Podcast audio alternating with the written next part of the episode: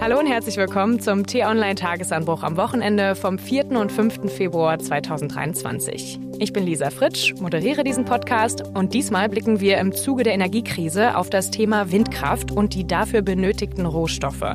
Denn diese Woche wurden gleich zwei Gesetze dafür auf den Weg gebracht. Einmal, um einen schnelleren Netzausbau zu ermöglichen, zum anderen für mehr festgeschriebene Fläche für Windräder. Doch bringt es die Energiewende wirklich voran oder ist es nur ein Tropfen auf den heißen Stein? Und für so viele neue Windräder brauchen wir auch spezielle Rohstoffe. Können wir da auf die Partnerschaften hoffen, die Bundeskanzler Scholz bei seiner Reise durch Südamerika ausgebaut hat? Ja, erstmal möchte ich Danke sagen an alle Hörerinnen und Hörer, die uns zum Thema Tempolimit, das wir in der letzten Folge diskutiert haben, geschrieben haben. Da kam echt viel zusammen. Und wenn Sie die Folge vom 27. Januar noch nicht gehört haben, empfehle ich Ihnen die an dieser Stelle. Ich verlinke sie auch nochmal im Artikel auf T-Online und in der Folgenbeschreibung. Und damit auch Danke an alle, die unseren Podcast auf Spotify oder Apple Podcast abonniert haben. Es werden da immer mehr Hörer und wir freuen uns auch über jeden Einzelnen. Herzlich willkommen heißen möchte ich jetzt auch meine beiden Gesprächspartner für diese Folge und zwar einmal T-Online-Chefredakteur Florian Harms. Hallo liebe Lisa, ich bin gern dabei und bin auch sehr dankbar, dass uns so viele Leute zuhören. und zum anderen unsere Redakteurin bei T-Online für Klima und Nachhaltigkeit, Theresa Chrismann. Schön, dass ich wieder dabei sein darf. Ja, ich weiß nicht, ob es in ganz Deutschland so war, aber hier in Berlin war es diese Woche ganz schön windig. Und da meckern wir jetzt vor allen Dingen im Februar, im Januar, wo es so kalt ist, über den kalten Wind. Aber eigentlich müssen wir uns doch freuen, denn wir können ihn in Strom umwandeln. Und gerade das brauchen wir jetzt in der Energiekrise mehr denn je. Und diese Woche ist genau dafür das Wind an Land Gesetz in Kraft getreten. Damit sollen in den nächsten zehn Jahren erreicht werden, dass zwei Prozent der Bundesfläche für Windräder genutzt werden. Und außerdem hat die Regierung eine EU-Verordnung umgesetzt, mit der der Ausbau der Netze beschleunigt werden soll. Jetzt mal allgemein gefragt, wie gut bringen wir die Energiewende damit voran? Also bisher hat der Ausbau der Windenergie in Deutschland extrem hinterhergehängt. Vor allen Dingen lag das daran, dass die Planungs- und Genehmigungsverfahren ewig gedauert haben. Hinter dem Begriff Planungs- und Genehmigungsverfahren stecken vor allen Dingen Prüfungen, ob der Bau eines Windrades die Umwelt beeinträchtigt und vor allen Dingen den Artenschutz. Ich habe äh, neulich noch den Sprecher des Bundesverbands der Windenergie gehört, der hat gesagt, bisher dauert es fünf bis sieben Jahre von dem Moment, zu dem sich jemand entschließt, einen Antrag zu stellen, so wir wollen ein Windrad bauen, bis zu dem Punkt, an dem das Rad dann tatsächlich sich im Wind dreht und ans Netz angeschlossen ist. Also das sind wirklich enorme Zeitspannen und damit sind die Klimaziele in Deutschland nicht zu schaffen. Und ähm, genau, also die Gesetze, die jetzt einmal äh, in Kraft getreten sind und diese EU-Verordnung, die das Kabinett angestoßen hat, sollen da wirklich was dran drehen. Und vor allen Dingen auch, du sprachst es eben schon an, wir haben bisher in Deutschland nicht genug Fläche bereitgestellt und äh, jetzt gilt für jedes Bundesland verpflichtend ein ja, angemessener Anteil, um diese zwei Prozent zu erreichen. Ja, und diese Diskrepanz, dass wir da nicht vorankommen, fällt ja schon auf. Denn dagegen steht ja die lange Debatte über erneuerbare Energien, die wir in Deutschland schon führen. Wir reden ja nicht erst seit gestern über Windkraft und Solarenergie. Aber in der Zeit von Kanzlerin Merkel ist halt da vor allem viel geredet worden. Und das darf man mal so deutlich sagen. Der damalige Wirtschaftsminister Peter Altmaier, der hat das halt nicht so hingekriegt, das so schnell durchzuziehen. Und das war eben möglich, dass sich dann Leute gewehrt haben gegen den Bau von Windrädern, weil man da irgendwelche Tiere schützen wollte oder weil man sonst was gegen hatte, gegen die Windräder. Und das ist jetzt anders. Ich erinnere mich, Lisa, ich erinnere mich an ein Interview, was ich geführt habe im Sommer 2021. Und das war auch deshalb interessant, weil der Gesprächspartner sehr vehement gesagt hat, was es braucht, um den Bau von Windkraft zu beschleunigen. Also eben zum Beispiel die Fristen zu verkürzen, ähm, die Einspruchsmöglichkeiten von Bürgern gegen den Bau von Windrädern zu beschränken, die Rohstoffe zu organisieren und so weiter und so fort. Und dann hat diese Person versprochen, dass wenn sie ans Ruder kommt, dann wird sie das ändern. Und diese Person war Olaf Scholz, damals im Wahlkampf. Und da muss man schon sagen, die haben das jetzt schon geschafft. Wir kritisieren ja viel die gegenwärtige Ampelregierung. Aber das, was die da jetzt etabliert haben mit diesen neuen Gesetzen, ist schon etwas, das hilft auf jeden Fall bei dieser ganz wichtigen Wende hin zum Klimaschutz. Das stimmt, das ist durchaus eine enorme Leistung. Ich glaube, einen so großen, äh, auch legislativen Schub für die Energiewende hat es in Deutschland noch nie gegeben. Und das fällt natürlich noch mal deutlicher auf, wenn man das mit äh, der Amtszeit von Angela Merkel und ihren Ministern und Ministerinnen vergleicht, die, ja, man muss sagen, die Energiewende eben verpennt haben und uns überhaupt erst in diese Sackgasse und die Abhängigkeit von Russland manövriert. Und die Regierung Scholz ist ja jetzt seit etwas mehr als einem Jahr im Amt. Die zwei Prozent für Windkraft hatten sie schon in den Koalitionsvertrag geschrieben, Ende 2021. Und dass das jetzt schon als Gesetz in Kraft getreten ist, ist wirklich äh, eine schnelle Umsetzung. Und was ganz interessant ist, bisher hat ja zum Beispiel auch äh, in Bayern gerade die Landesregierung extrem blockiert. Die haben diese Regel, dass der Abstand des nächsten Wohngebäudes zum Windrad mindestens zehnmal so groß sein muss wie ein Windrad hoch. Und bei 200 Metern Höhe ist es zwei Kilometer, das ist kaum zu machen. Deswegen wurde auch in den vergangenen Jahren so gut wie gar nichts mehr ausgebaut in Bayern. Und mit dem Gesetz, das jetzt seit dieser Woche gilt, wird auch festgelegt, Falls Bayern seine Vorgabe nicht schafft, dann äh, wird automatisch diese Abstandsregel gekippt. Lisa, jetzt müssen wir, glaube ich, mal einen kleinen Perspektivwechsel vornehmen, oder? Denn das, was wir beide, Theresa und ich, gerade jetzt ja so erzählt haben, ist ja die Argumentation derjenigen, die sagen, wir brauchen auf jeden Fall mehr Windkraft. Und das muss jetzt in Deutschland einfach funktionieren. Und ich glaube auch, dass das die vernünftige Position ist. Es gibt aber auf der anderen Seite natürlich auch Menschen, die sagen, ich will nicht so ein Windrad vor meiner Haustür haben. Und ich glaube, wir brauchen mehr Fakten und Faktenvermittlung. Und das würde ich gerne mal versuchen. Und Theresa, du kannst mich ja ergänzen, weil du dich dafür besser auskennst. Es geht nicht darum, ganz Deutschland mit Windrädern zuzukleistern und in jeden Vorgarten so ein Drehding zu stellen oder die Naturschutzparks zuzubauen.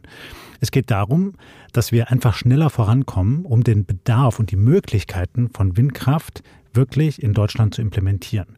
Und das kann man ganz gut daran festmachen, dass man erklärt, dass eben auch die Windkrafttechnologie sich weiterentwickelt. Also ich glaube, wir haben gegenwärtig etwa 30.000 Windkraftanlagen in Deutschland. Und wir erzeugen damit ungefähr 22 Prozent des Stroms, den wir verbrauchen in Deutschland. Wir brauchen aber viel mehr. Also wenn wir wirklich komplett auf Erneuerbare umsteigen wollen, uns lösen wollen von der Kohle und hoffentlich auch irgendwann von diesem Flüssiggas, was wir jetzt in Massen einkaufen, dann brauchen wir viel mehr alternative Energiequellen und die Windkraft spielt dabei eine zentrale Rolle. Und wenn wir das jetzt ausbauen und hochfahren, dann heißt das aber nicht, dass wir jetzt noch Hunderttausende Windräder brauchen, sondern nach konventioneller Schätzung etwa brauchen wir noch so um die 10.000, 15.000 mehr, weil die Anlagen mittlerweile so gut sind und effizient sind weil sie zum Teil auch höher sind, ähm, weil sie einfach besser diese Stromleistung erbringen können als die alten Anlagen. Es braucht dann aber halt die Möglichkeiten, die irgendwo zu errichten. Und was bislang passiert ist, Theresa hat gerade das Beispiel Bayern äh, genannt, war halt, dass da alle möglichen Gründe vorgeschoben worden sind, warum man jetzt keine Windkraft baut und auch gar nicht die Flächen ausweist. Ja, da sind immer irgendwelche neuen Gründe gefunden worden und das hat den ganzen Prozess so verlangsamt. Man muss, glaube ich, auch da nochmal festhalten, wir sagen jetzt, äh, es müssen zwei Prozent der Landesfläche sein. Es soll auch bis 2032 dann äh, tatsächlich geschafft werden. Aber aktuell zum Vergleich sind 0,8 Prozent ausgewiesen und sogar nur 0,5 Prozent können überhaupt bebaut werden, weil die ausgewiesenen Flächen teilweise auf militärischen Übungsplätzen liegen und so weiter. Also ähm, da ist wirklich gerade diese Kluft noch recht groß.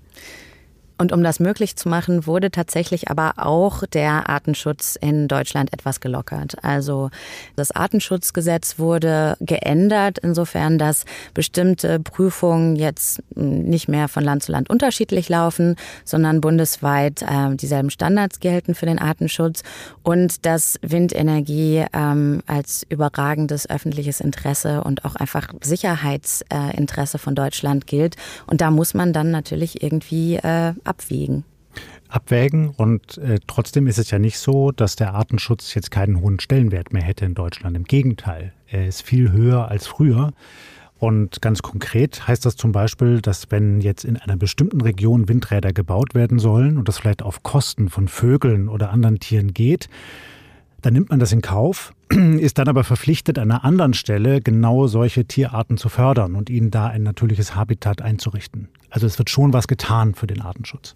Ja, Kritiker sagen halt, okay, ähm, ist das Ersatzhabitat so, oder ist der Ersatzlebensraum, kann er jemals so gut sein wie der ursprüngliche?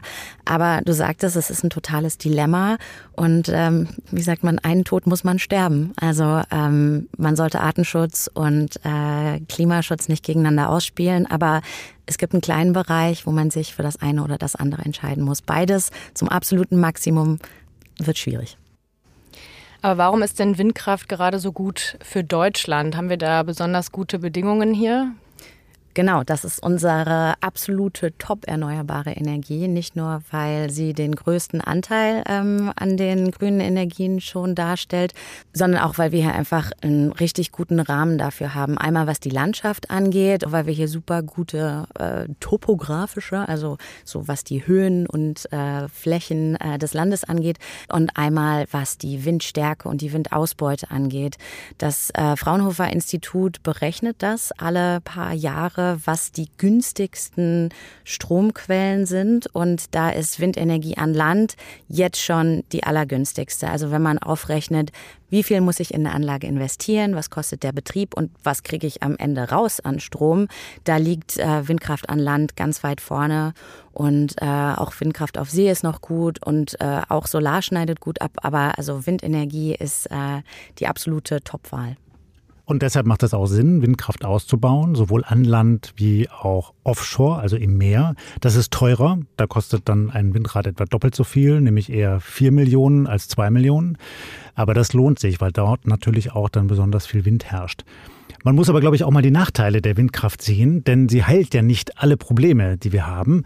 Also es ist schon kostenintensiv, das zumindest mal aufzubauen. Und wir haben in der Vergangenheit gesehen, dass wenn da zum Beispiel Investoren fehlen oder wenn Investoren sich auch mal verzocken, ja, beim Bieten um einen Windpark, dann hat man da eine Leerstelle und dann geht da niemand richtig mit Geld rein und dann kommen vielleicht Investoren von außen, da muss man sich angucken, wollen wir die hier überhaupt an Bord haben? So, also diese Schwierigkeiten gab es auch.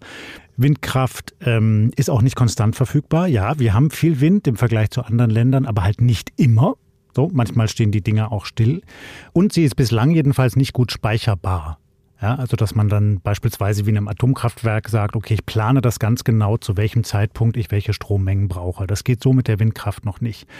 Aber wenn wir von einem Strommix ausgehen, dann spielt Windkraft da eine immer wichtigere Rolle. Und zu einem der Nachteile gehört wahrscheinlich auch, dass sie viele spezielle Rohstoffe brauchen für die Herstellung dieser neuen Windkraftanlagen, die wir auch hier in Deutschland gar nicht haben. Ich habe es vorhin schon angesprochen mit der Reise von Scholz nach Südamerika. Ähm, er hat ja dort auch für Partnerschaften für die Rohstoffgewinnung auch geworben und sagte unter anderem zum Beispiel in Chile. Wir wollen Chile auf seinem Weg zu einem nachhaltigen Bergbau gerne unterstützen.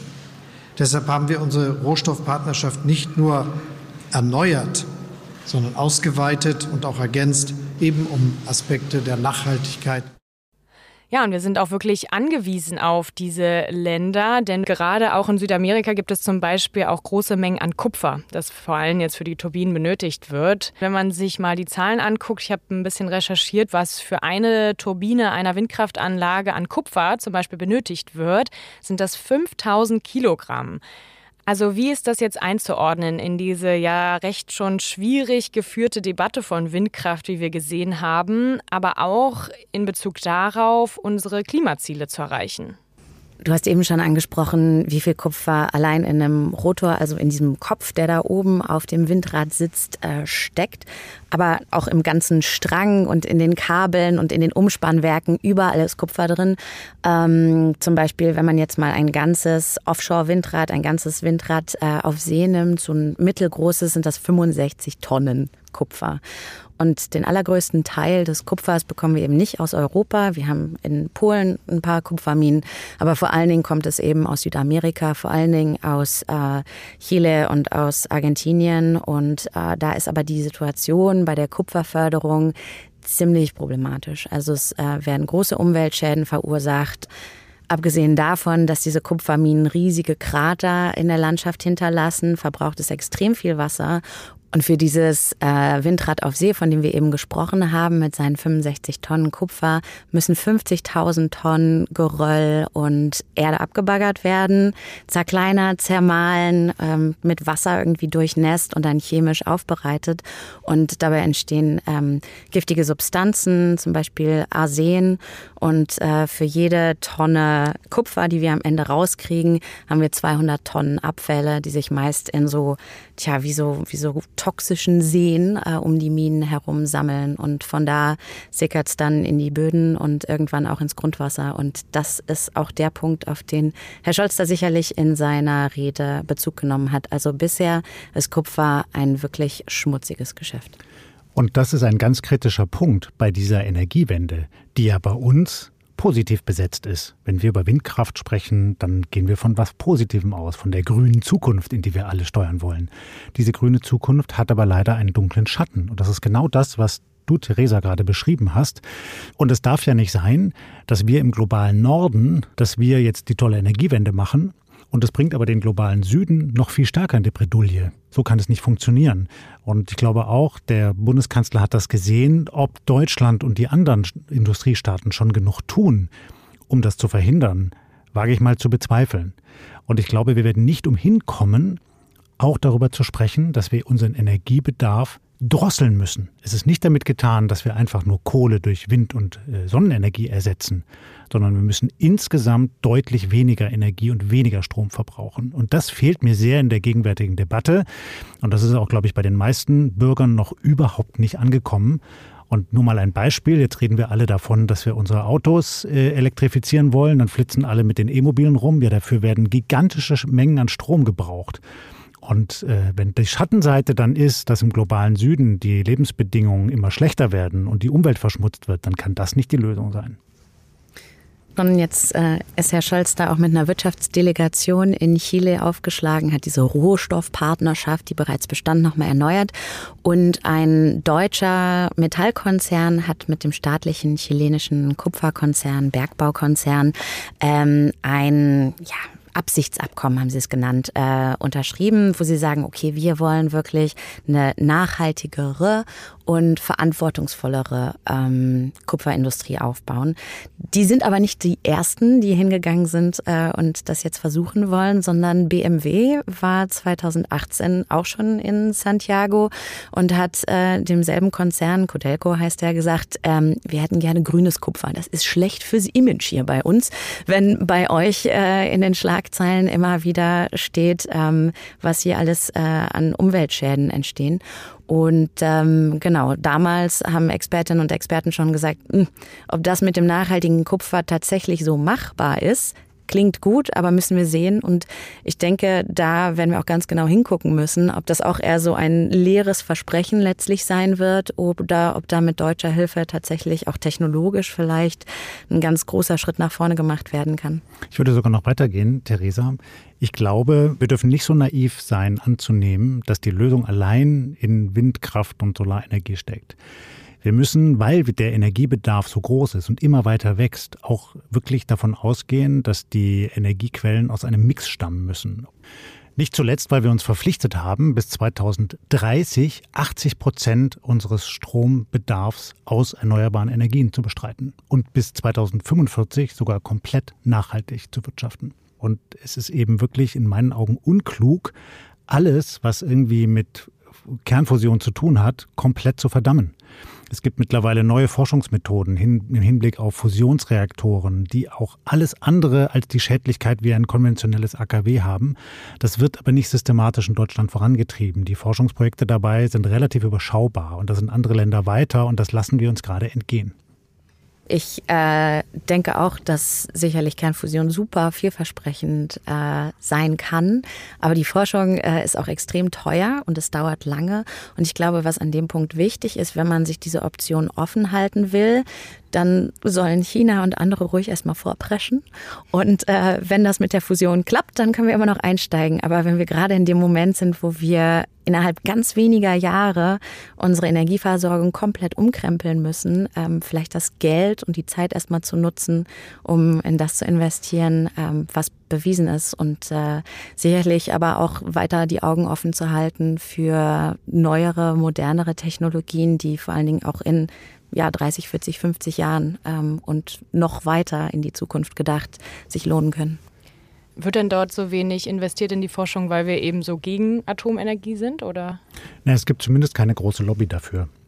Es gibt schon Wissenschaftler auch in Berlin, die sich mit diesen Technologien beschäftigen, aber da ist jetzt lang nicht so viel, pardon, Wumms dahinter, wie zum Beispiel hinter der Erforschung ja, alternative Antriebe ja, da ist, dafür ist Deutschland ja jetzt mit auch angetreten, eben die Mobilität der Zukunft zu entwickeln. Ich glaube schon, da ist noch eine Lücke. Da könnte mehr passieren. Mhm. Und dass das eben nicht passiert, ist schon ein Nachteil. Und ich glaube, Theresa, du hast recht. Es sind eher langfristig greifende Technologien. Nur wenn wir die jetzt komplett den Chinesen überlassen, dann verpassen wir halt irgendwann den Anschluss. Und dann stehen wir ganz schön belackmeiert da vielleicht irgendwann. Und dann brauchen wir diese riesigen Mengen an seltenen Erden und Kupfer und was weiß ich allem und müssen die irgendwo herkriegen und tun damit vielleicht auch nicht nur Gutes. Mhm. Du hast gerade schon E-Mobilität angesprochen. Da ist ja auch vor allen Dingen der Rohstoff Lithium ähm, sehr bekannt und wird auf jeden Fall sehr gebraucht. Um welche Rohstoffe geht es denn noch, die aus Südamerika kommen und wofür können wir die gebrauchen?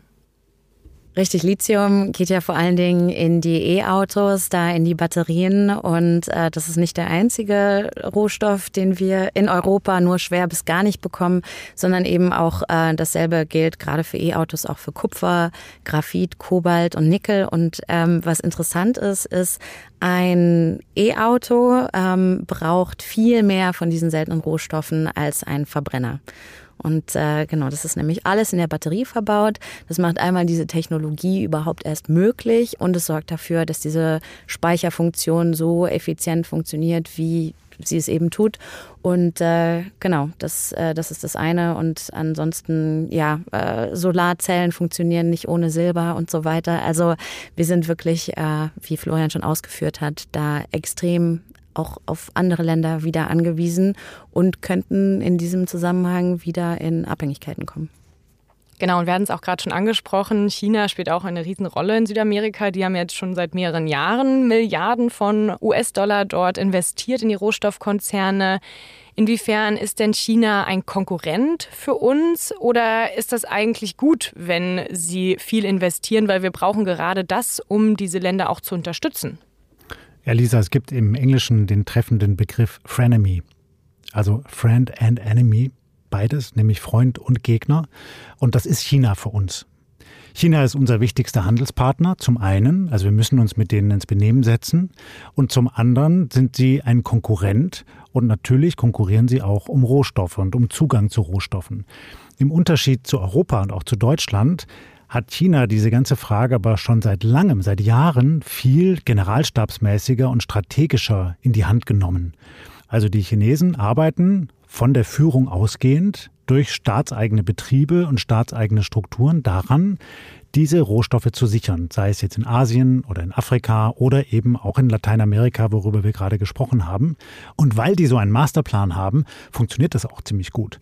Also die beuten dann beispielsweise Minen aus ja, und äh, besitzen die nicht nur dann die, die Minenrechte, sondern auch die Unternehmen, die die Arbeiter stellen, die Unternehmen, die den Transport der Rohstoffe an die Küste organisieren, die Reedereien, die die Rohstoffe dann von A nach B bringen und so weiter und so fort. Und das ist mittlerweile mittlerweile viel mehr als die vielbeschworene neue Seidenstraße. Das ist eigentlich ein Netzwerk, was sich rund um den Globus legt und mit dem China sicherstellt, dass es seinen enormen Energiehunger befriedigen kann. Und da muss man schon sagen, da ist Europa zu lange zu naiv gewesen und wacht erst jetzt langsam auf und merkt eben, dass man dem was entgegensetzen muss. Das führt auch dazu, dass der Ausbau der Erneuerbaren, vor allen Dingen auch äh, Solar- und Windenergie in China, extrem rasant voranschreiten konnte, weiter voranschreitet auch. Aber ich bezweifle erstmal, ob die Verträge, die die Chinesen da mit ihren Investitionen ähm, in Chile auch zum Beispiel getätigt haben, äh, irgendein Interesse daran äußern, nachhaltiger zu sein oder verantwortungsvoller. Denn also wir sprechen hier über eine äh, quasi kommunistische Diktatur eigentlich und äh, ja, Umweltschäden und Menschenrechtsverletzungen sind im eigenen Land schon gang und gäbe. Und äh, ja, ich denke, im Ausland ist das wirklich kein Faktor, der relevant ist. Von daher hat Deutschland und hat Europa sicherlich einen Vorteil insofern, als dass wir da ganz anders auftreten. Sicherlich auch mit einer relativ ernsthaften ähm, Motivation daran gehen. Ob wir es schaffen, ist eine andere Frage, aber ja. Die Schwierigkeit ist ja, es gibt bei dieser ganzen Frage kein Schwarz und Weiß.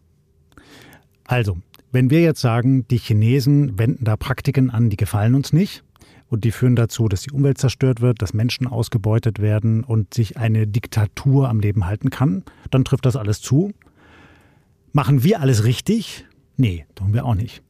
Wir sind auch nicht die, die perfekt leben und die sich für alle Belange immer einsetzen. Und das geht auch im Moment noch gar nicht.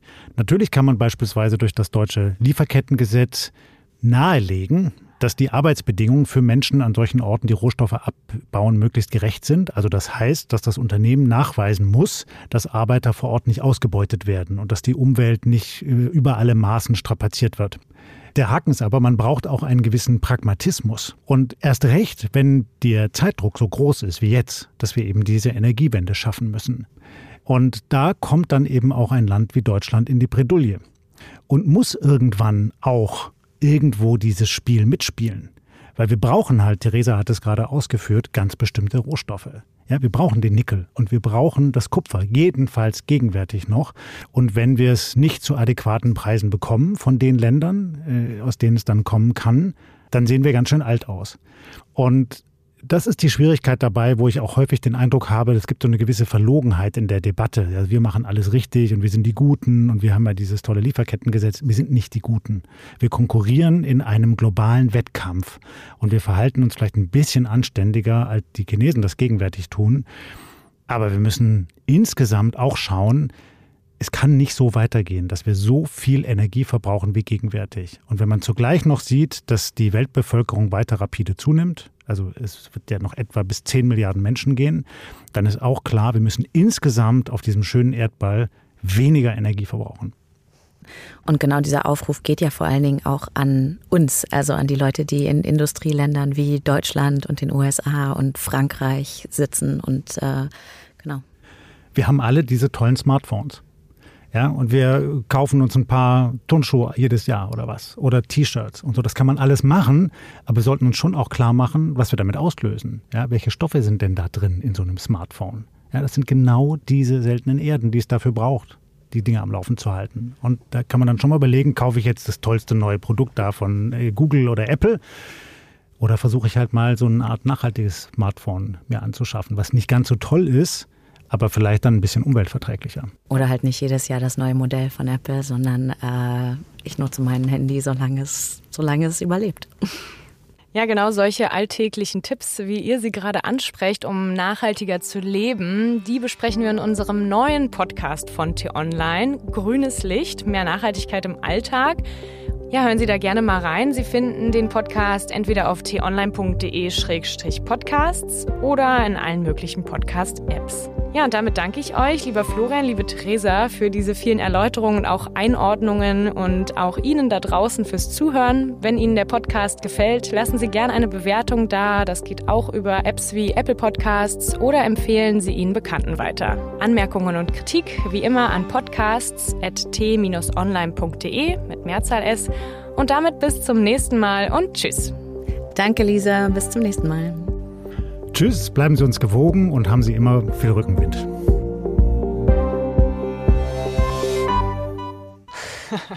Sehr guter Schlusssatz. Du überlegst ja auch immer was Gutes, ne? Spontan.